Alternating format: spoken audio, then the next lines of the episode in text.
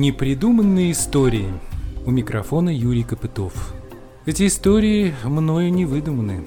Они связаны с реальными событиями, отражены в судьбах выдающихся и незаурядных людей. Одни повествуют о прошлом, другие разворачиваются в наши дни, конечно же, будут иметь продолжение в будущем. Это и есть сама жизнь. Истории эти волнуют, беспокоят, восхищают – они будоражат мысли эмоции, потому что свидетельствуют о потрясающих достижениях, необычных поступках и ярких характерах. О них просто невозможно не рассказать. И не надо ничего придумывать. Время вперед. Кванториум 57.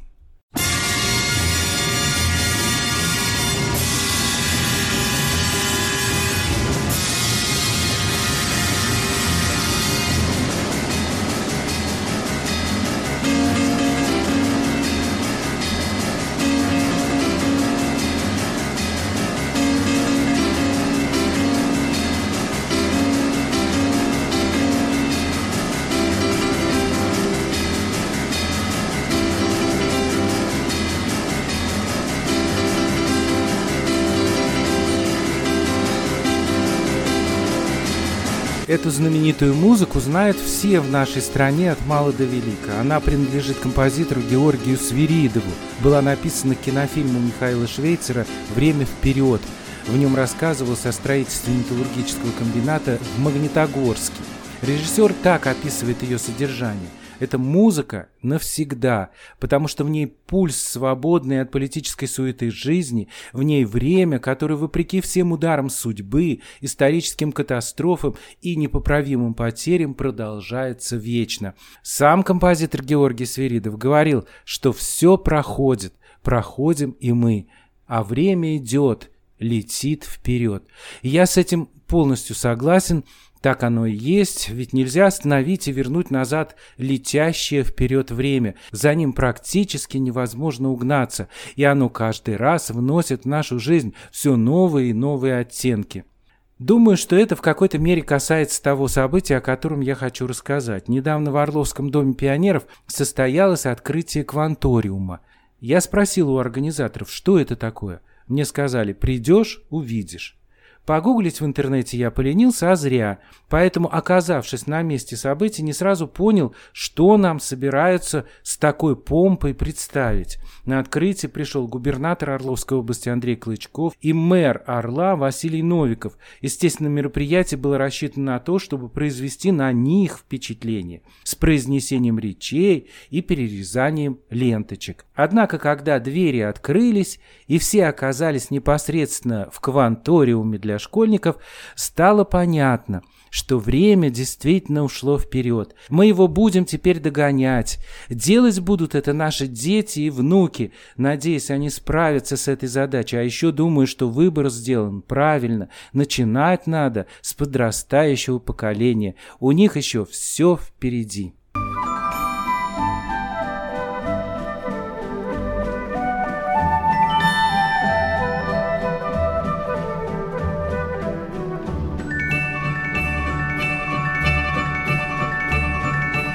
А теперь все по порядку. Что же такое кванториум? Нахожу формулировку в интернете. Это федеральная сеть учреждений дополнительного образования детей и молодежи. Такая сеть оснащается высокотехнологичным оборудованием, нацеленным на подготовку квалифицированных инженерных кадров, разработку, тестирование, внедрение инновационных технологий и идей. В общем, это то, чем занимаются передовые страны, а мы об этом только говорим. Ну, вот решено приобщить к этому процессу наших детей и подростков.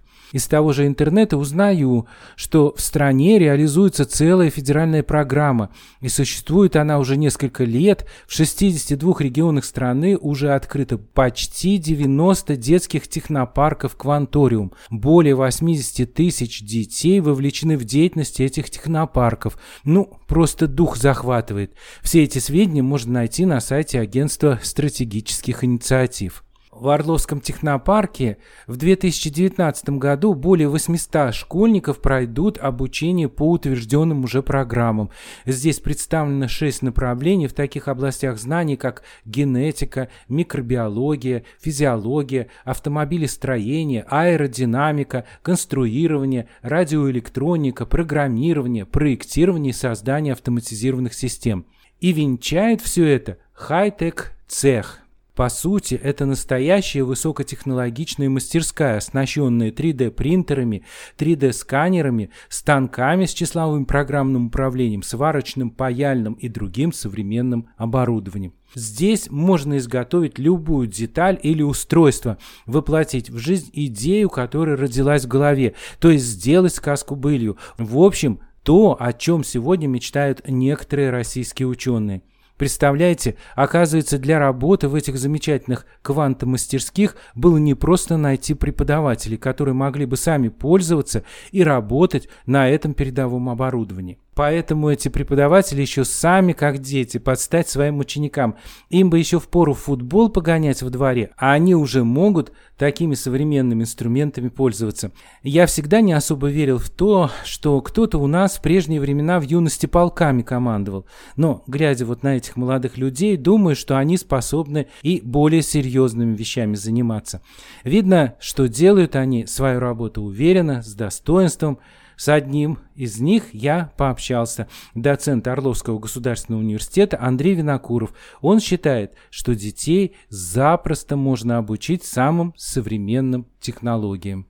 Самая большая проблема не, не знаю, не в технологиях, ни в чем, в людях. Вот у нас сюда искали как бы педагогов, и, на мой взгляд, это очень самая большая проблема, найти сюда людей, которые здесь будут работать. Причем работать так, чтобы это давало результат с отдачей. Ну да, нужно детей как-то вовлечь в этот ну, процесс. Правильно. Надо каким-то, я не знаю, обладать качествами особыми, чтобы у тебя глаза горели. С учетом того, что оборудование здесь есть более чем. Я со школьниками работаю четвертый год, сам я работаю в университете и три года вел занятия для школьников. У меня были совершенно намного более скромные условия, то есть то, что здесь есть, это ну просто для, для студентов это, в общем-то, мечта для наших, а не то, что для школьников. Так вот, я ходил и думал, нам что здесь показывают? Потемкинские деревни. Это все рабочее. Мало того, что закуплено само оборудование, закуплены расходные материалы, без которого это оборудование стояло бы. То есть все это есть. Причем в избытке это есть. Ну, по крайней мере, на старт, на первые 2-3 года это все есть. Оборудование, которое вот здесь у вас установлено, это уже ну, современное, да. 21 век.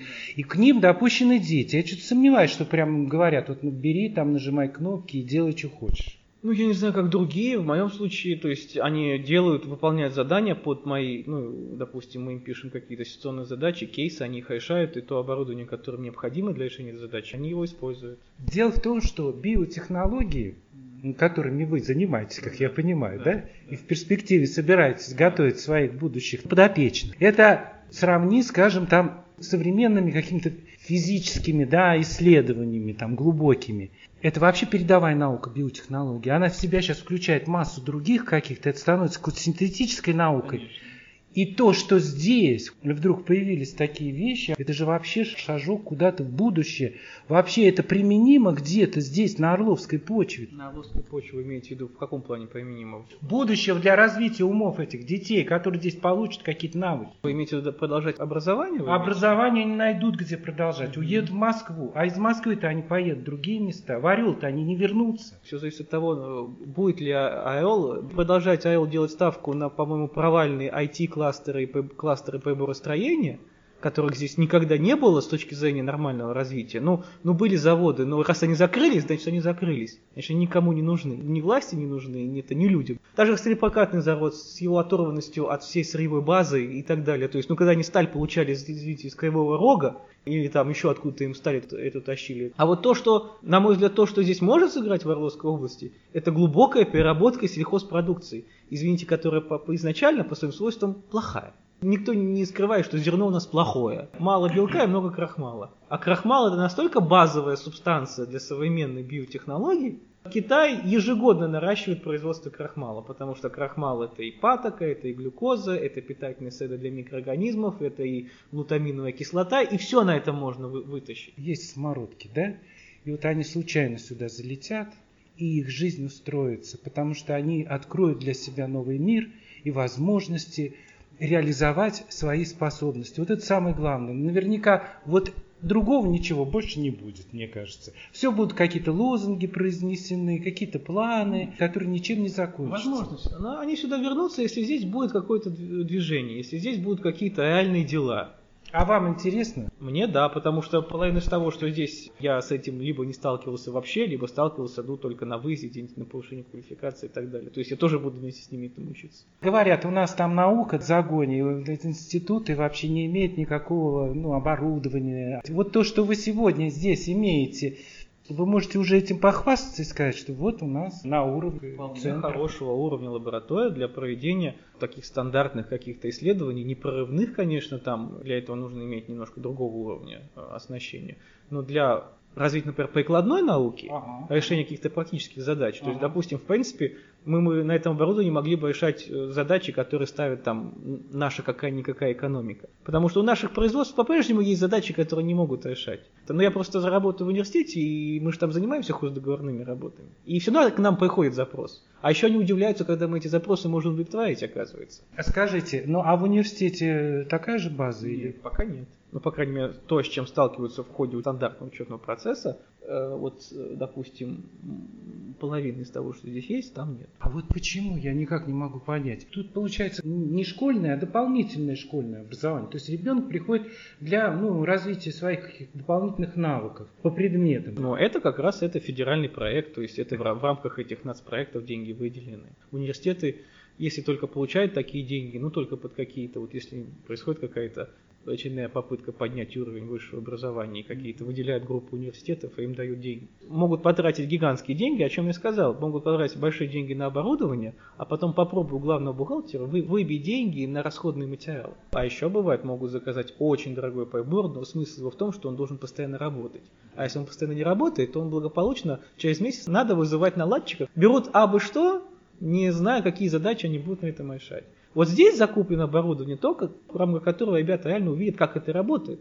То есть не какие-то там автоматизированные системы, которые должны стоять в исследовательских лабораториях или каких-нибудь там, не знаю, санэпиднадзор и так далее, и так далее, где постоянно идет рутина.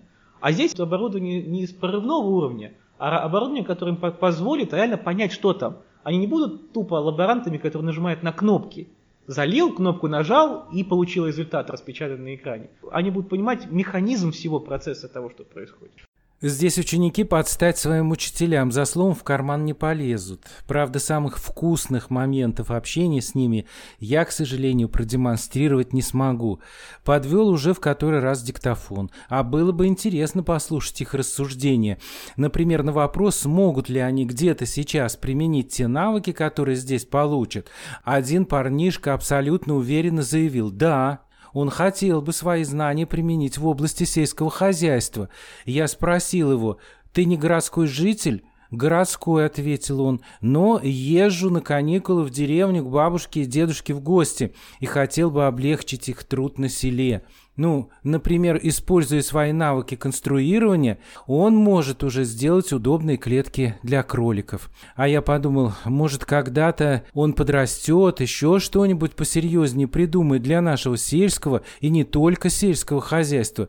Тут, как говорится, простор для фантазии абсолютно безграничен. Ведь в середине 19 века здесь, на Орловщине, в усадьбе Новосильцевых, был создан первый уборочный комбайн и, заметим, успешно работал. А еще, может быть, со временем мы начнем, наконец, производить свою аудиотехнику для записи. Начиная с прошлого века, я какими только магнитофонами не пользовался. Венгерскими, польскими, японскими, вот теперь китайскими. А где наши, которые не подведут в нужный момент? Понятно, что это касается не только магнитофонов, но и всего остального. Поэтому я и спросил директора Орловского института развития и образования Ирину Патронову, а будет ли какой-нибудь толк в том, что нам сегодня продемонстрировали.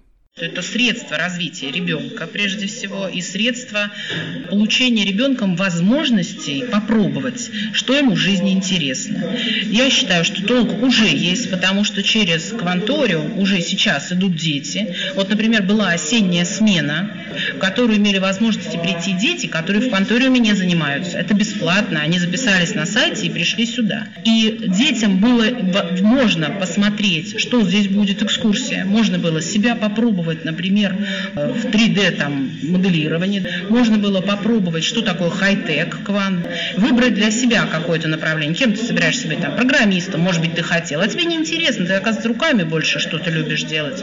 Я считаю, что толк есть уже сейчас. Первый толк – это ребенка заинтересовать.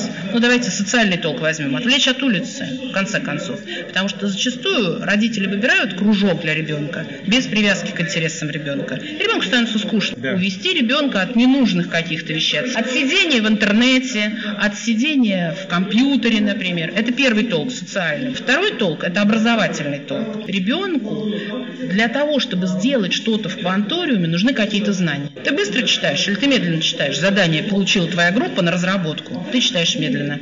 Это хорошо или плохо? Тебе это сейчас помешало. Ну, может, тебе надо немножко побольше читать? Или, может быть, тебе не хватает знаний в элементарной математике? Вы знаете, на каникулах вот этих, там были задания у детей в командах, ну, вроде что, где, когда. И дети сами говорили, эх, я, это же таблица умножения. Он в привычном э, обучении не получает вот этих возможностей поиска, что у меня не так, и это не страшный поиск. Тебе за это два не поставят, тебя никто не заругает.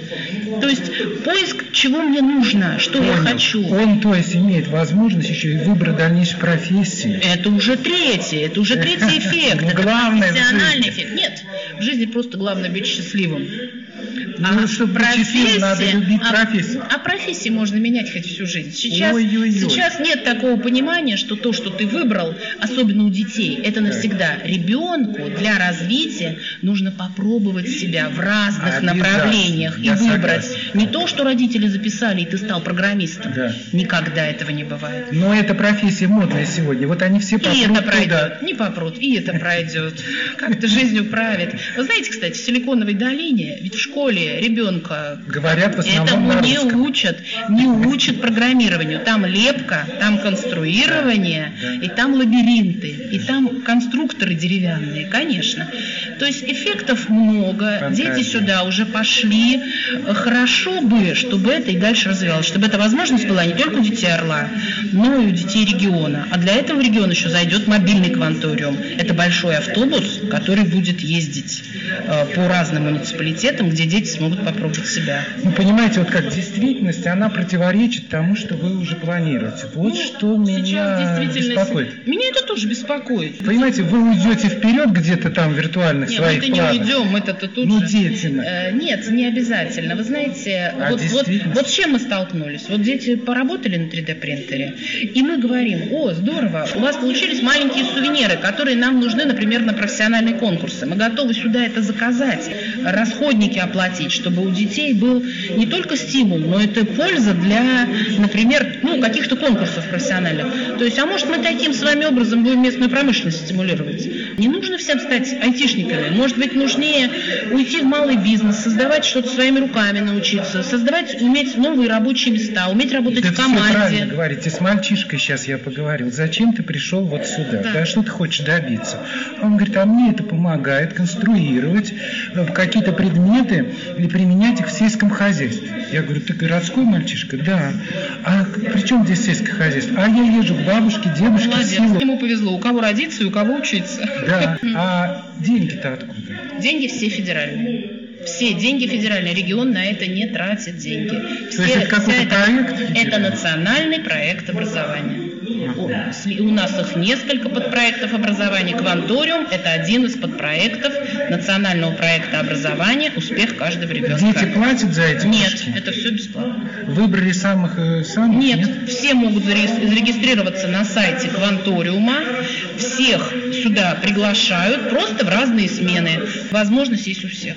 Я живу в Орле 8 лет. За это время здесь сменилось уже три губернатора и примерно столько же мэров.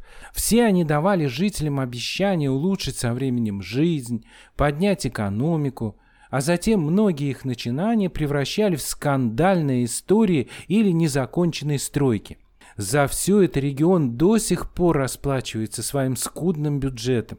И вряд ли в нем нашлись бы деньги на квантомастерские для орловских детей. Создание детских технопарков – это федеральный проект – он распространяется на все регионы, и сейчас трудно предвосхитить его значение для развития экономики в будущем. Хотя это, безусловно, важный шаг вперед.